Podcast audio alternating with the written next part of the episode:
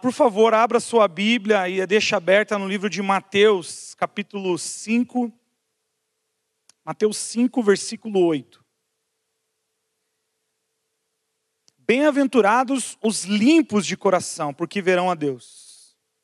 Bem-aventurado os limpos de coração, pois verão a Deus. Abaixe sua cabeça um minuto. Pai, muito obrigado pela tua palavra. Muito obrigado pela liberdade que nós temos aqui pelo privilégio, Deus, que nós temos nesse lugar é, de ler a tua palavra, de sermos abençoados por ela. A minha oração é que ela encontre em nós disponibilidade. A minha oração é para que teu Espírito nos quebrante diante da tua palavra e nós possamos é, render frutos ao Senhor por tudo aquilo que o Senhor tem feito em nós e através de nós. Em nome de Jesus. Amém. Gente, na semana passada a gente começou a, a nossa. Alguém pode trazer uma água para mim aqui, por favor? A gente falou sobre. Começou a falar sobre santidade e a gente falou sobre a, a santidade ser uma grande responsabilidade, ser também um grande privilégio. Porque nós carregamos a natureza de Deus. Por carregarmos a natureza de Deus, por manifestarmos a natureza de Deus, é um privilégio para nós, não é verdade? É um privilégio você poder reproduzir é, a natureza de Deus. À medida que a gente entende que isso é um privilégio, a gente entende que isso é uma responsabilidade também. Uma grande responsabilidade e um grande privilégio. Nós concordamos que se dizer cristão e não viver em santidade, ou não buscar viver em santidade, nós enganamos a nós mesmos. Porque a santidade está para nós como o sol está para uma planta. Nós concordamos com isso que a santidade está para nós, para o cristão, para aqueles que professam o nome de Jesus, como o sol está para a planta. Não conseguimos viver sem um nem o outro. Nós falamos sobre um alinhamento de expectativas, de interesses e do alinhamento do poder das nossas decisões para buscarmos viver em santidade. Esse é um resumo bem rápido da semana passada.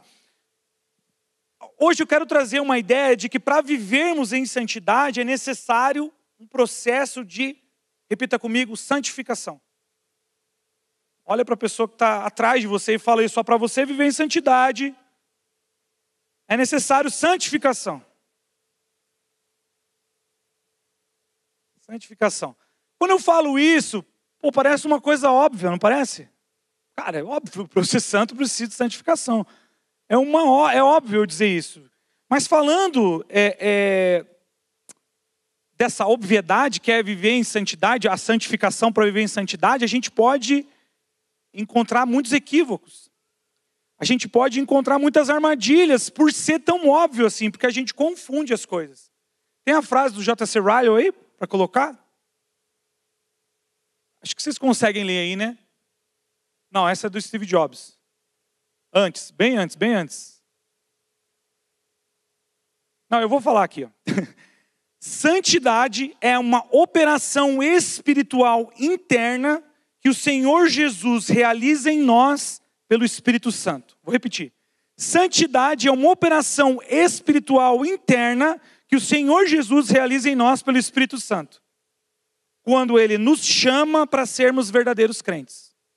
Isso é santificação.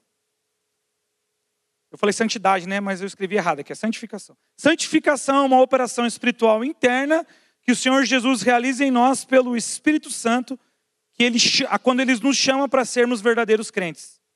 Quem falou isso foi o J.C. Ryle. Então, queridos, o que eu quero dizer aqui? A gente não pode reduzir santificação a mudança de comportamento. E eu tenho certeza que a primeira coisa que vem na sua mente quando você pensa nisso. Eu fiz uma pergunta no meu Instagram lá, o que era santificação, e a grande maioria das pessoas remeteu santificação a algo que eu faço. Isso não está errado em si mesmo, porque existe uma responsabilidade da nossa parte.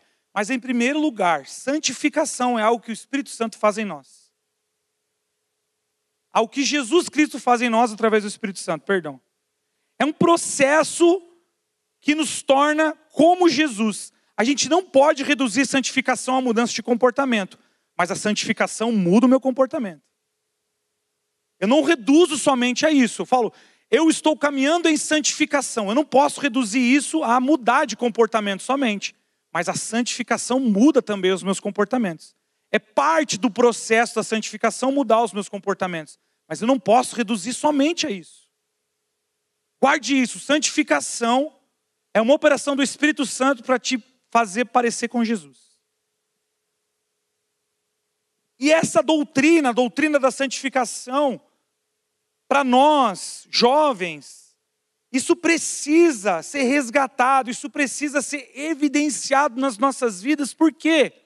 Porque nós estamos num tempo, nós estamos, é, é, a nossa geração vive uma consequência de faltas, falsas doutrinas, falsos mestres. A gente ouve muito se falar de Deus, é, é coisas erradas, coisas equivocadas, mentira.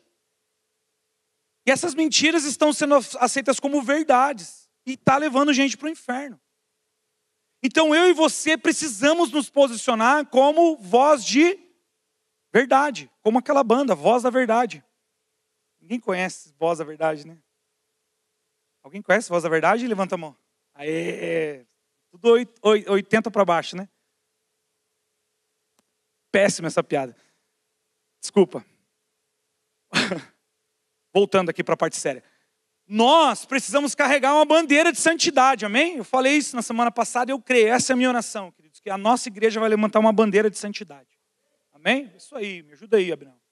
Nós vamos levantar uma bandeira de santidade. Então, nós não podemos reduzir santidade a mudança de comportamento, mas obviamente a santidade toca os meus comportamentos, se transforma, não apenas os meus comportamentos, mas toda a minha vida. Por quê? Porque santificação é o processo para fazer com que eu me pareça com Jesus. Então a gente percebe que isso começa na ação de Deus sobre a minha vida. E a minha proposta aqui é que a gente pense, pensa no seu quarto aí agora, desorganizado. Pensa aí. Pensa os casados aí, é, casais novos principalmente, as mulheres, pensa ali que você deixou a sua casa um brinco, maravilhosa, daquele jeito que você sonhava e o seu marido chegou para tomar banho. E ele vai desorganizando as coisas. Pensa aí o solteiro, como é o seu quarto, seu guarda-roupa. Vamos imaginar o nosso quarto desorganizado. Você consegue imaginar aí? Uma casa desorganizada. Uma casa desorganizada. Vamos pensar numa casa desorganizada. Gente, está tudo bem, gente? Vocês estão tão quietinhos hoje? Eu pensei que vocês iam rir nessa hora, mas tudo bem. Sabe, eu estou naquela parte, na, na, minha casa desorganizada e, deu, é desconfortável. Sabe, fica aquela coisa, eu fico meio inquieto, sabe? Tá, tá tudo fora do lugar, me dá uma inquietação. É, é, e, meu, as coisas precisam ser colocadas no lugar para que eu volte a ficar em paz, sabe? A, a mulherada sabe do que eu estou falando aí, não sabe? Sim, sabe aquela inquietação que dá uma casa desorganizada? Então pensa que o processo de santificação é uma reorganização da sua casa. Pensa que por dentro nós somos como uma casa desorganizada e o processo de santificação é uma reorganização da nossa casa, por dentro. Onde as coisas precisam ser colocadas no seu devido lugar. Esse é o tema da minha mensagem de hoje. Colocaram da semana passada aí. O tema de hoje é tudo em seu devido lugar colocando tudo em seu devido lugar. Você pode repetir isso? Colocando tudo em seu devido lugar. Agora eu não sei você, mas eu, quando vou lavar louça, um exemplo. Eu lavo muita louça na minha casa. Né, amor? Cadê a Flávia? Ela tinha que concordar agora. Eu gosto de lavar louça, mas quando eu vou lavar louça, eu gosto de raspar todas as panelas, eu gosto de empilhar todos os pratos, eu gosto de deixar os talheres. Então eu perco mais tempo organizando a louça antes de lavar do que lavando. Quem é assim também? É. Eu, quando vou arrumar as minhas camisetas no guarda-roupa, eu gosto de deixar preto com preto, branco com branco, azul com azul. Quem é assim também? Eu, quando vou arrumar as minhas cuecas, eu gosto de deixar as antigas primeiro e as novas para depois. Quem é assim? Eu sou assim, eu tenho um toque com essas coisas de organização. Então, que eu quero dizer? A gente tem um senso de organizar as coisas, não tem? Tem ou não tem? A gente tem um modo que fala, meu, não é assim que faz, velho. Quem é assim quando tá fazendo comida? Tá fazendo comida, vem alguém, ah, você tá ali, para cara, não é assim que faz, velho. Dá licença que é do meu jeito que tem que fazer. É do meu jeito que é o certo, todo mundo tá errado. Quem é assim? Levanta a mão aí! É, tem uma galera, eu sei. Então a gente tem um senso de organização em nós e a gente acha que está certo. Agora, no processo de santificação, meus queridos, o jeito é de Deus. Não é você que determina a maneira que você tem que mudar. Quem determina a maneira que você tem que mudar é o Senhor Jesus. Isso através da santificação. Você pode dizer amém para isso? Então, beleza, Deus vai colocar tudo em ordem na sua vida nessa noite. Tudo em ordem na minha vida nessa noite. Tudo em ordem nas nossas vidas nessa noite. A gente aprende que a maneira e o que deve ser feito vem de Deus. E esse texto aqui, ó, Mateus 5, capítulo 8, é um pequenino versículo né, em seu conteúdo, mas ele é carregado de significado para nós sobre santificação e sobre como colocar as coisas no seu devido lugar. E a minha proposta hoje vai ser diferente é, da maneira que eu venho pregando. Eu não vou pregar em pontos hoje, eu vou, vou, vou pregar em quatro partes. E eu vou dividir essas quatro partes em duas. E a primeira parte é sobre o problema e a segunda parte é sobre a solução. Na primeira parte eu vou falar de como isso foi um problema na época de Jesus, esse texto, e eu vou falar como isso é um problema para nós. Na segunda parte, eu vou falar de como esse texto foi a solução para aquela época e como é a solução para nós, ok? Então, em primeiro lugar, o que estava fora do lugar para os discípulos de Jesus na época desse texto? O que estava fora do lugar para os ouvintes de Jesus? Se você bem sabe, Mateus 5,8 é o começo do Sermão do Monte, a, talvez a principal, é, o principal sermão de Jesus, porque está condensado ali tudo que eu e você precisamos saber a respeito do cristianismo, tá? No Sermão do Monte. E antes disso, se você ler o final do capítulo 4, vai, vai dizer que as pessoas estavam seguindo Jesus por tudo aquilo que ele fazia. Jesus ele estava expulsando demônios, ele estava curando os doentes, os paralíticos estavam andando, os cegos estavam vendo, os surdos estavam ouvindo, os endemoniados eram desencapetados. Então tudo estava acontecendo porque Jesus estava passando, estava impressionando as pessoas e estava todo mundo seguindo Jesus. E de repente uma multidão atrás dele, e Jesus para, sobe num monte, chama os discípulos para perto, e aí ele começa a falar. E a intenção de Jesus aqui era mostrar para essas pessoas que o verdadeiro significado dele estar ali, ou para que ele veio, não era necessariamente pelos milagres. Apesar de que os milagres faziam parte. Entendam isso, os sinais apontam para algo, os sinais não são algo em si mesmo, os sinais apontam para algum lugar. Então, se você vive, se você tem um relacionamento com Jesus baseado apenas nos milagres, está incompleto, é raso. Jesus quer mais. Jesus quer ser profundo. E no Sermão do Monte ele mostra isso. Ele fala: Olha, vocês estão me seguindo por causa dos milagres, então parem aí que agora eu vou falar real. Se vocês acham que ser cristão é isso, vem aqui, eu transformo a sua vida e você vai continua do mesmo jeito. Não. Você vem até mim, eu te curo, mas eu quero ir além, eu quero ir mais fundo. É isso que Jesus está fazendo. E aí ele, o Jesus ele começa a, a, a, pregar, ele começa a falar do Sermão do Monte, e, e, e preste atenção nisso. O Sermão do Monte são as características que devem estar presentes na vida dos discípulos. Jesus começa a falar nas características que precisam estar presentes na minha, na sua vida e na vida dos discípulos, obviamente, porque esse era o público de Jesus. E de repente Jesus menciona no versículo 8 que pureza de vida era necessária para ver a Deus. Foi o que nós lemos. Pureza de vida ou um coração limpo, como a gente leu. Coração limpo e pureza. É a mesma coisa. Então Jesus fala isso, olha, pureza de vida é necessária para que vocês possam ver a Deus, para que vocês possam se relacionar com Deus. Se você ler o Salmo 24, versículo 3 e 4, é muito conhecido. Salmos 24, versículo 3 e 4 diz assim: Quem subirá ao monte santo do Senhor? Quem há de permanecer no seu santo lugar? O que é limpo de mãos e puro de coração, que não entrega a sua alma à falsidade nem faz juramentos com a intenção de enganar. O povo conhecia esse texto, então quando Jesus fala para eles, olha assim, para você se relacionar com Deus, você precisa ser limpo de coração. Agora eu quero que você vá comigo para aquela época. Os hebreus, os ouvintes de Jesus, eles tinham uma relação com a religião baseada no que eles faziam. Eles aprenderam que para se relacionar com Deus, eles precisavam de holocausto, eles precisavam de sacrifício, eles precisavam das festas, eles precisavam das roupas especiais, eles precisavam matar ou uma rolinha, ou matar um novilho, ou matar uma ave. A religião, a, a, o relacionamento de religião do povo hebreu era baseado em práticas religiosas externas.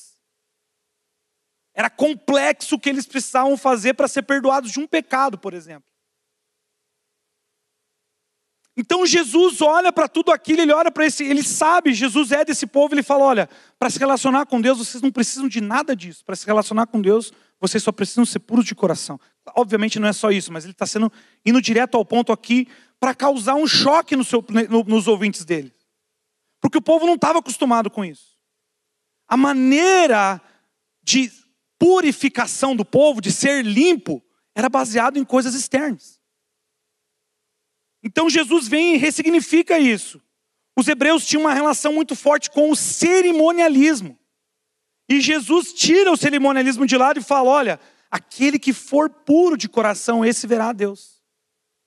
Abra sua Bíblia em Oséias, capítulo 6, versículo 6, por favor. Se você puder, grife esse versículo.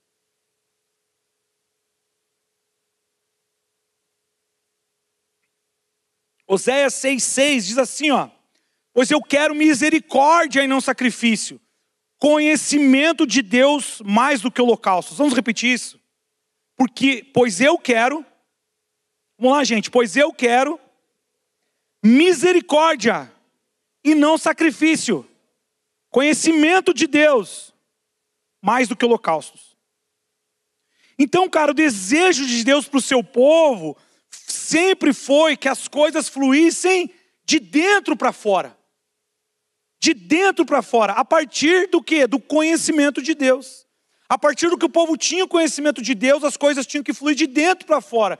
Perceba que é, esse texto foi escrito no Antigo Testamento. Então já era desejo de Deus, por mais que o povo se relacionasse com ele a partir dos sacrifícios, a partir do cerimonialismo, Deus, ele, ele não queria que fosse dessa forma, ou que se reduzisse a isso. Ele queria que fosse de dentro para fora. De dentro para fora. Então, essa primeira parte eu finalizo dizendo que o que estava fora do lugar para os discípulos de Jesus e para o povo, o conhecimento de Deus e a maneira de interagir com ele estava equivocada. A religiosidade, a religiosidade era o parâmetro para a santidade. O parâmetro de santidade naquela época era a religiosidade. Será que isso se assemelha para os nossos dias, sim ou não? a maneira do povo dizer que era santo era através da cerimônia, através da religiosidade. E Jesus vem ressignificando isso. Então, é isso que a gente vê fora do lugar nos discípulos. Em segundo lugar, vamos falando do problema ainda. O que está fora do lugar em nós? Pergunta aí para a pessoa que está ao seu lado. O que está fora do lugar em você? Pergunta aí para o Anderson Paulo. O que está fora do lugar aí, Anderson? O que está fora do lugar em nós? O que está fora do lugar em nós que precisa ser colocado no seu devido lugar? Que precisa de santidade, que precisa de santificação. Nós podemos dizer que esse também é um dos nossos problemas, a religiosidade, porque a gente valoriza, a gente valoriza e, nos, e a gente se relaciona a partir do que é externo. Perceba como isso é forte e inconsciente, isso não é só com Deus, mas é com as pessoas também. As primeiras pessoas que nós temos afinidade, as primeiras pessoas com quem nós conversamos, tem a ver com aquilo que faz sentido quando nós olhamos. Faz sentido para nós as coisas, o que é externo, não o que é interno. É meio óbvio, né? Porque eu estou vendo. Preciso ver, eu preciso entender. Estava ouvindo um podcast hoje que o Hudson me enviou, estava falando sobre adoração, e eu falei, cara, como isso é forte. E o, e o pregador falou assim que a adoração, ela é para traduzir a glória de Deus para quem não conhece Ele. Então, eu adoro a Deus não para que Ele seja glorificado, porque Deus não precisa de mais glória, Ele já é todo cheio de glória. Eu o adoro para que eu possa traduzir a glória dele para quem não conhece ele ainda. Eu falei, cara, como isso é forte. Agora a gente baseia a nossa adoração pelo que é externo, sim ou não? A gente precisa de uma boa música. A gente precisa de uma boa técnica. A gente precisa de fumaça, a gente precisa. Eu não estou desvalorizando isso, eu sou o primeiro a, a curtir tudo isso. Mas na essência, será que se a gente não tivesse isso, a gente ia continuar adorando a Deus? Na essência, se a gente não tivesse isso que a gente tem, se a gente não tivesse essa banda, aliás, muito boa banda, galera, vamos aplaudir esse ministério de louvor aí, gente. Maravilhoso. Se a gente não tivesse a condução do ministério de louvor, como seria? Porque a nossa perspectiva é de fora para dentro, não de dentro para fora. Gente, a gente precisa desesperadamente de santidade. A gente precisa ressignificar as coisas. E eu tenho certeza que Deus está falando nessa noite sobre isso. Então, a nossa relação com as coisas e com Deus é a partir do que é externo. Agora, Jesus deixa muito claro que, e, e a, gente, a gente se relaciona também com aquilo que nós fazemos de errado em termos, a gente acha que o que nos corrompe são as coisas externas, mas não. O que corrompe, o que abençoa, começa por dentro. que nos corrompe, o que faz com que a gente tenha um coração é, impuro diante de Deus, não é, não são as coisas externas. A palavra diz que as impurezas vêm do coração. As coisas começam errado dentro de nós, começa a dar certo quando começam do lado de dentro também. Então é muito importante que a gente entenda aqui o que Jesus quer dizer com pureza. E nesse contexto aqui, ó, quer dizer genuíno, limpo, refinado. Sabe como alguma coisa é refinada? Alguém tem uma noção? Pensa no ouro. Como que o ouro é refinado? No fogo. No fogo. Então é disso que Jesus está falando para mim e para você nessa noite. Nós precisamos ser purificados. Quando Paulo menciona obras de palha, obras de madeira, ele fala que o fogo vai queimar as obras de palha, as obras de madeira, é disso que ele está falando tudo aquilo que é impureza vai sair do meio do seu coração para que fique o ouro, o ouro refinado, o ouro refinado. É assim que Jesus quer nos ver, que você tem um coração purificado de tudo aquilo que não faz parte dele para mim e para a sua vida. Você pode dizer amém para isso? Jesus nessa noite quer purificar o meio do seu coração. Você tem expectativa para isso? Você tem expectativa para isso? Jesus quer purificar o nosso coração, isso precisa começar de dentro para fora. A nossa tendência, cara, é buscar naquilo que nós fazemos uma maneira de ser validado, uma maneira de ser aceito, uma maneira de, uma maneira de ser aprovado. E eu estou falando, cara, tem muito valor nisso, naquilo que a gente faz. Eu sou o primeiro a dizer isso. A gente precisa de aceitação, de valorização, mas quando a gente vive para isso, começa a ser um perigo. Jesus está querendo, o que Jesus está fazendo aqui é levar a gente para um lugar de análise mais profunda. O que nos motiva a ser quem somos, a fazer o que fazemos, não pode estar tá baseado numa aceitação humana, numa aprovação humana. Precisa estar baseado numa aceitação de Deus numa aprovação de Deus. É disso que Jesus está falando, algo que vem de dentro para fora. Agora sim, coloca a frase do Steve Jobs encapetado. Porque, olha lá, tenha coragem de seguir o que o seu coração e a sua intuição dizem. Eles já sabem o que você realmente deseja, todo o resto é secundário. Vai dizer que isso não é frase de stories. Só faltava colocar ali, São não sei das quantas, capítulo 1, versículo 2. Parece frase bíblica, não parece? Sabe qual é o problema? Tem gente que está caindo nisso aí, cara. Steve Jobs. Talvez um, uma das maiores mentes do nosso século. Essa, esse com certeza é o discurso da nossa, é um discurso da nossa geração. Siga o seu coração. Eu li uma frase esses dias, eu não quis colocar essa, mas eu vou falar. Siga o seu coração e seja feliz, assinado Satanás. Mas é mais ou menos por aí. Por quê? E cara, essa, esse é o discurso da nossa geração que busca nas suas emoções, nas suas intuições, resposta e sentido. E esse é o discurso da nossa geração. Siga o seu coração, siga o que a sua intuição diz, porque você vai ser feliz. Agora abre comigo Jeremias 17, capítulo 9. Porque essa resposta e essa afirmação, cara, isso que o Steve Jobs está falando, está baseado numa revelação mundana. E te revela engano, cara. Tudo que é baseado no que é mundano traz engano para nós. Jeremias 17, 9 diz isso. O coração é mais enganoso que qualquer outra coisa, e sua doença é incurável. Quem é capaz de compreendê-lo? O coração é mais enganoso que qualquer outra coisa, e sua doença é incurável. Quem é capaz de compreendê-lo? O coração do homem, o nosso coração, quando tomado por uma visão terrena, por uma motivação terrena, por uma motivação emocional, é enganoso. E seguir esse caminho de engano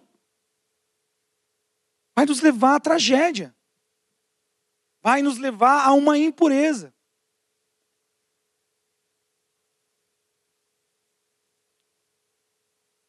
Agostinho de Hipona tem a frase, a gente vai colocar, ele diz assim: Fizestes no Senhor para ti, fizeste no Senhor para ti, e o nosso coração anda inquieto enquanto não descansar em ti. O nosso coração, ele vai se manter inquieto enquanto não encontrar no Senhor o repouso, o descanso que nós precisamos. E deixa eu perguntar para você o que está fora do lugar no seu coração: mágoa, ressentimento, inveja, obstinação, falta de perdão. O que está no seu coração nesses dias? O que tem preenchido o seu coração nesses dias? E quando eu falo isso, eu estou falando quais Quais são as coisas que movem você a fazer o que você faz? Quais têm sido as suas motivações para fazer o que você faz? Para se relacionar, para trabalhar, para estar aqui na igreja? Quais têm sido as suas motivações? O que o seu coração tem comunicado para você nesses dias? Será que você tem caminhado em ansiedade e a ansiedade tem definido seus passos? Será que você tem caminhado em inveja e a inveja tem definido seus passos? Será que você tem caminhado em ira, e a ira tem definido seus passos? Será que a inveja tem dominado seus pensamentos? Será que o orgulho tem dominado seus pensamentos? E cara, você não, nós não temos que ter vergonha de nos expor para Deus, sabe por quê? Porque a correção de Deus é a melhor coisa que nós precisamos. Se Deus nos trouxe até aqui nessa noite, Ele está revelando isso ao seu coração porque Ele quer te curar e fazer com que você não viva baseado nessas emoções, nesses sentimentos. Eu não estou falando de uma religião, eu estou falando de Jesus Cristo. Você pode dizer amém para isso?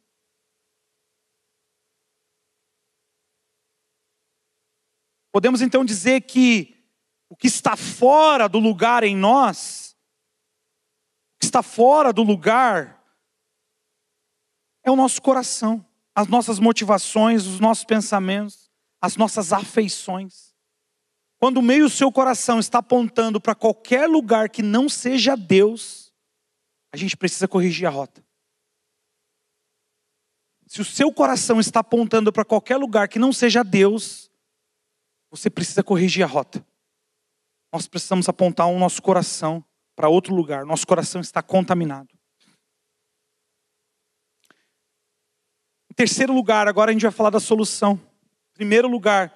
Em terceiro lugar, como os discípulos colocaram as coisas no lugar. Então a gente viu o que estava fora no lugar, no, na vida dos discípulos, era a religiosidade. E o que está fora no lugar dos nossos, na, na, nas nossas vidas, o nosso coração. E agora a gente vai falar da solução. Como os discípulos colocaram as coisas no lugar. Como a gente já viu aqui, a religiosidade era o parâmetro de santidade para os ouvintes de Jesus na época, né? E talvez seja o nosso parâmetro também de santidade. Amarrado, em nome de Jesus.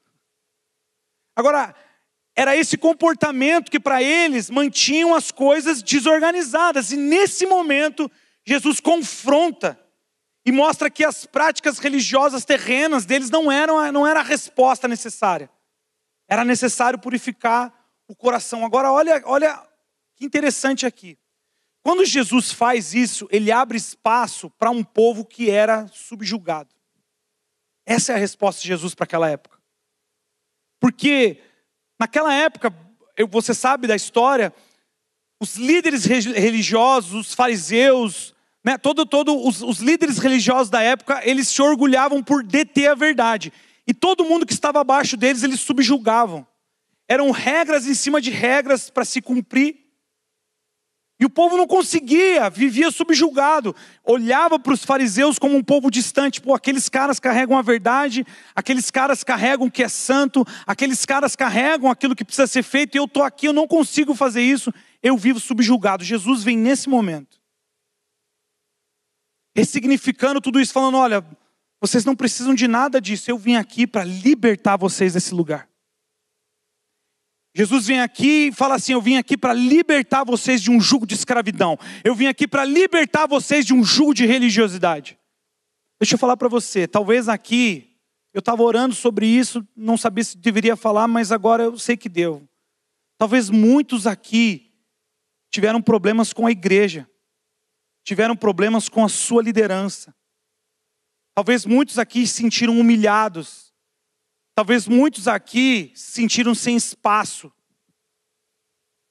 Talvez muitos aqui tenham uma ferida, uma mágoa que carrega no seu coração porque teve problemas com lideranças de igreja e até hoje você não consegue caminhar. Você sabe que você tem um chamado da parte de Deus, mas você não consegue caminhar. Deixa eu falar para você, Jesus está aqui para libertar você desse jugo de escravidão. Porque tudo aquilo que nós fazemos é para Ele, em nome dEle e por Ele. E se ele chamou você para fazer a obra dele, ele vai cumprir isso na sua vida. Só que é necessário, é necessário que você abra o seu coração nessa noite para a cura que Jesus quer trazer. Amém? Amém, gente?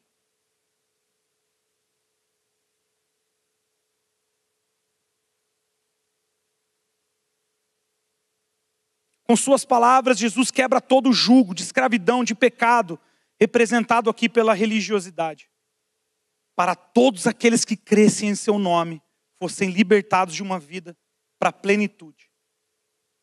Mateus 7, 28 e 29, é lá no final do Sermão do Monte, Jesus vai, olha o que ele, olha como, é, é, olha o que, que Jesus, olha o que, que o texto nos conta. Quando Jesus acabou de proferir essas palavras, as multidões estavam maravilhadas com a sua doutrina, porque ele as ensinava como quem tem autoridade, não como os escribas. Foi isso que Jesus causou no povo quando ele terminou o Sermão do Monte. O povo olhou para ele e ficou maravilhado. Era ali que começou o ministério de Jesus, libertando os cativos. Lá em Marcos, capítulo 2, versículos 13 a 17, diz assim: Jesus saiu outra vez para a beira-mar, uma grande multidão aproximou-se e ele começou a ensiná-los. Passando por ali, viu Levi, filho de Alfeu, sentado na coletaria. Na coletoria e disse-lhe: Siga-me, Levi. E levantou-se e o seguiu. Durante uma refeição na casa de Levi, muitos publicanos e pecadores estavam comendo com Jesus e seus discípulos, pois havia muitos que o seguiam. Quando os mestres da lei, da lei, que eram fariseus, os viram comendo com os pecadores e publicanos, perguntaram aos discípulos de Jesus: Por que ele come com os publicanos e pecadores? Ouvindo isso, Jesus lhes, lhes disse: não são os que têm saúde que precisam de médico, mas sim os doentes. Eu vim para chamar justos. Eu não vim para chamar justos, mas eu vim chamar pecadores. Essa é a graça de Jesus para a época dos discípulos. Havia um povo subjulgado pela lei, não pela lei de Deus, pela lei dos homens, e Jesus vem e retira tira esse, esse, esse jugo de cima do povo e os liberta para que eles pudessem conhecer Jesus. Essa é a graça de Jesus para aquela época, essa é a graça de Jesus para os seus discípulos. Uma vida de santidade nos leva à liberdade. Você pode dizer amém para isso? Uma vida de santidade nos leva à liberdade. Em quarto e último lugar, como nós colocamos as coisas no lugar? Se para os discípulos foi a liberdade de uma vida de religiosidade que colocou as coisas no lugar, como nós? Como nós vamos colocar as coisas no lugar? Da mesma forma que Jesus ressignificou a religião para os seus discípulos, na cruz, ele ressignificou o nosso relacionamento com Deus. Na cruz, Jesus ressignificou o meu e o seu relacionamento com Deus. E na prática, ele faz de dentro para fora, transformando o meu e o seu coração, transformando os nossos corações através do Espírito Santo. Deixa eu te falar, como que a gente compara o Espírito Santo? A gente compara de várias formas, mas a Bíblia fala de uma maneira específica o vento, não é verdade? A gente compara o Espírito Santo como um vento, como uma brisa. A gente não consegue ver o vento. Não consegue ver o vento. O que a gente vê do vento? O que, que evidencia o vento?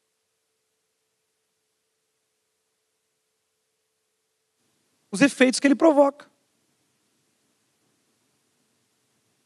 Quais são os efeitos de um furacão? Quais são os efeitos do vento na onda, nas ondas? A gente viu aqui esses dias uma chuva de pedra com vento. Qual é o efeito do vento que a gente não vê? Às vezes ele vem como uma brisa, às vezes ele vem como um furacão, a gente não vê, mas a gente percebe pelos efeitos que ele provoca. Assim a gente pode perceber o Espírito Santo, através dos efeitos que ele produz na nossa conduta. Aí deixa eu perguntar para você, quais são os efeitos que o Espírito Santo tem produzido na sua conduta? Quais são os efeitos que o Espírito Santo tem produzido na sua vida? Será que o Espírito Santo só serve para nos trazer uma sensação quando estamos aqui no culto, e a gente chora, e a gente ora em línguas, e a gente tem uma experiência transcendental de emoção? Ou será que no nosso dia a dia a gente pode perceber o fruto dele habitando em nós?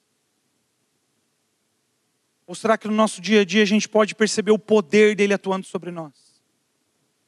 Pergunta para você mesmo, como você evidencia o Espírito Santo na sua vida? Você consegue perceber o Espírito Santo atuando na sua conduta? Porque é isso que a santificação dele faz. É isso que a santificação de Jesus faz na nossa vida. Essa é a evidência de santificação na nossa vida. A transformação pelo Espírito Santo. Assim como as obras estão diretamente associadas à fé, o selo do Espírito está sobre nós como a santificação.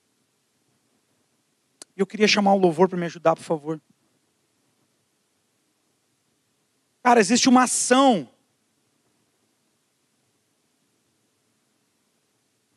Existe uma ação da minha e da sua parte aqui. Eu quero que você preste muita atenção nisso. Nós concordamos que a santificação acontece pelo Espírito Santo, amém? Amém? É uma ação interna que ele faz, mas nós precisamos responder a isso. Eu vou, a gente pode responder isso de duas formas. A primeira delas é, repita comigo, arrependimento mais forte, arrependimento. 1 João, capítulo 1, versículo 9, a palavra diz assim: Se nós confessarmos os nossos pecados, Ele é fiel e justo para nos perdoar os pecados e nos purificar de toda a injustiça. Se confessarmos os nossos pecados, Ele é fiel e justo para nos perdoar dos pecados e purificar de toda a injustiça. Todo discurso de Jesus, de amor, de aceitação, de trazer todos aqueles que estavam à margem para perto dele. A gente gosta muito de falar disso, né?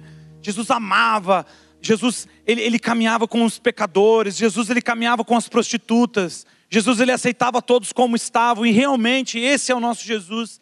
Mas sempre nesse discurso, quando Jesus encerrava o seu discurso, ele falava: Olha, se arrependa, vai e não peques mais. O arrependimento sempre vai caminhar com uma nova vida. E deixa eu falar para você, até para se arrepender nós precisamos da ação do Espírito Santo, porque senão não é arrependimento. Arrependimento genuíno é a ação do Espírito Santo na nossa vida, nos comovendo a mudar de direção. E quando eu falo de se arrepender é isso, é você mudar de direção. Você, se você estava indo para esse lugar, você sabe que é errado, você muda a tua direção indo em direção ao Senhor. E nessa noite o Senhor está te chamando. O Senhor te chama nessa noite. Eu tenho certeza que o Espírito Santo está passeando aqui, convidando muitos ao arrependimento.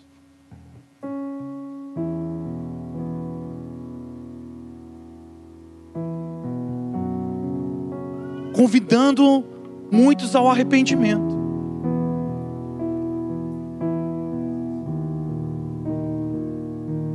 Em segundo lugar, repita comigo: disposição. Mais forte, disposição. Olha o que diz Lucas capítulo 8, versículos de 11 a 15. Este é o significado da parábola. A semente é a palavra de Deus. Os que estão à beira do caminho são os que a ouviram, depois vem o diabo e tira-lhes a palavra do coração, para não acontecer que crendo sejam salvos. Os que estão sobre a pedra são os que, ouvindo a palavra, recebem com alegria. Estes não têm raiz, creem apenas por algum tempo e, na hora da provação, se desviam. A parte que caiu entre os espinhos, estes são os que ouviram e, no decorrer dos dias, foram sufocados com as preocupações, as riquezas e os prazeres dessa vida. Os seus frutos não chegam a amadurecer. A parte que caiu na terra boa, a parte que caiu na terra boa, estes são os que, tendo ouvido de bom coração, retêm a palavra, estes frutificam com perseverança. Quem é você nessa parábola? Quando a palavra entra no seu coração, quem é você nessa palavra? Quem é você nessa parábola? O Espírito Santo está aqui nos convencendo a termos arrependimento de um lado e disposição de outro, para reter a palavra e frutificar para reter a palavra e frutificar. Essa é a mensagem do Senhor para os nossos corações nesses dias. Um coração puro é terra fértil para a palavra de Deus frutificar. Um coração puro conserva sabedoria e discernimento. Um coração puro se compadece dos outros. Um coração puro serve de trampolim para que a gente possa ver a Deus coração purificado de toda mágoa, um coração purificado de toda inveja, um coração purificado das coisas que fizeram com você, um coração purificado de tudo isso vai servir de trampolim para que você possa ver a Deus como Ele é de verdade. E é isso que Jesus está dizendo: os puros de coração vão ver a Deus, os puros de coração vão se relacionar com Deus. Aqueles que não têm raiz de amargura no seu coração, eles vão ver a Deus, eles vão se relacionar com Deus. E é isso que vai transformar a minha a sua vida: ver a Deus, interpretar o que Deus está dizendo, interpretar o que Deus está fazendo, fazer aquilo que Deus quer que a gente faça. É isso que Ele tem para a sua vida. Ele quer tirar você de um poço de amargura, Ele quer tirar você de um poço de inveja, Ele quer tirar você de um poço de comparação, Ele quer tirar você desse lugar onde você se esconde, você acha um lugar onde você acha que ninguém se importa com você, que nem você mesmo mais está se importando, Ele quer tirar você desse lugar para ter um relacionamento com Ele, para que você possa olhar para a sua vida e ver que Deus está ao redor dela. Nós precisamos interpretar a vida como Deus interpreta. Nós precisamos ver a vida como Deus vê. Nós precisamos caminhar como Deus gostaria que nós caminhássemos. Eu quero terminar lendo Mateus 5:8 na versão a mensagem. É muito bonito que o Eugene Peterson, essa a, a, a mensagem é uma Bíblia de paráfrase, né? Ele ele interpreta. E olha que legal como ele coloca Mateus 5,8. Abençoados são vocês que puseram em ordem o seu mundo interior, com a mente e o coração no lugar certo. Assim vocês poderão ver a Deus no mundo exterior. Vamos ficar de pé?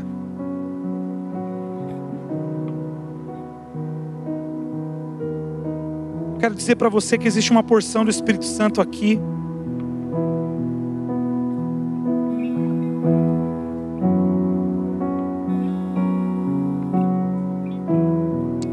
você, mas eu sinto o toque do Senhor para essa noite, diferente de todas as outras. Eu gostaria de chamar todos aqui à frente, sabe? Mas eu não vou fazer isso, porque eu creio que essa é uma decisão individual que a gente tem que tomar. Pode deixar a luz acesa, por favor.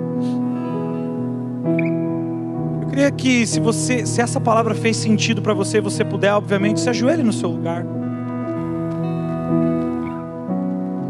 Se ajoelhe no seu lugar se essa palavra de alguma forma falou com você. Comece a orar ao Senhor agora.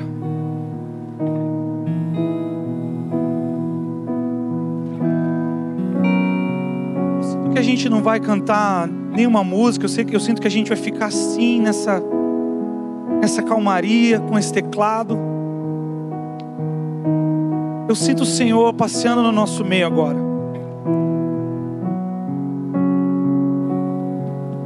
Sinto o Espírito Santo como uma brisa suave, alcançando os nossos corações, nos convencendo de que precisamos de santificação,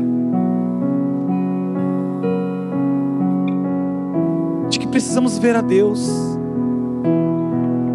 Ah, Senhor, como nós precisamos te ver, Deus. Ah, Senhor, como nós precisamos interpretar a vida a partir dos teus olhos.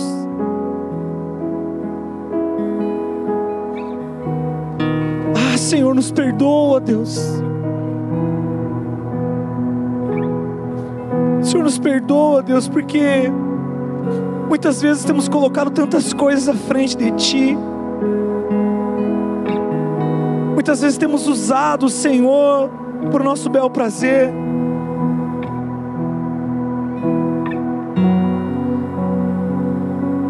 Perdoa, Senhor, porque não vemos o Senhor como único, muitas vezes, como separado, como santo.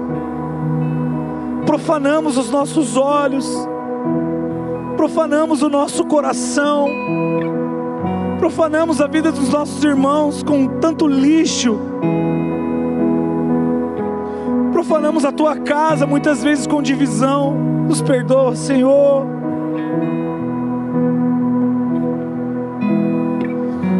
Perdoa, Senhor, e purifica o nosso coração. Purifica o nosso coração, Senhor Jesus. Nos leva através do convencimento da tua palavra, Pai, a dias de entendimento, Senhor há dias de arrependimento, há dias de disposição. Nós queremos ser uma terra fértil, Senhor. Nós queremos crescer em maturidade. Deus, eis aqui uma igreja, Senhor. Eis aqui uma juventude, Senhor, que não vai viver para esse mundo, mas vai carregar uma bandeira de santidade. Eu creio nisso, eu profetizo. Assim eu oro em nome de Jesus nome de Jesus.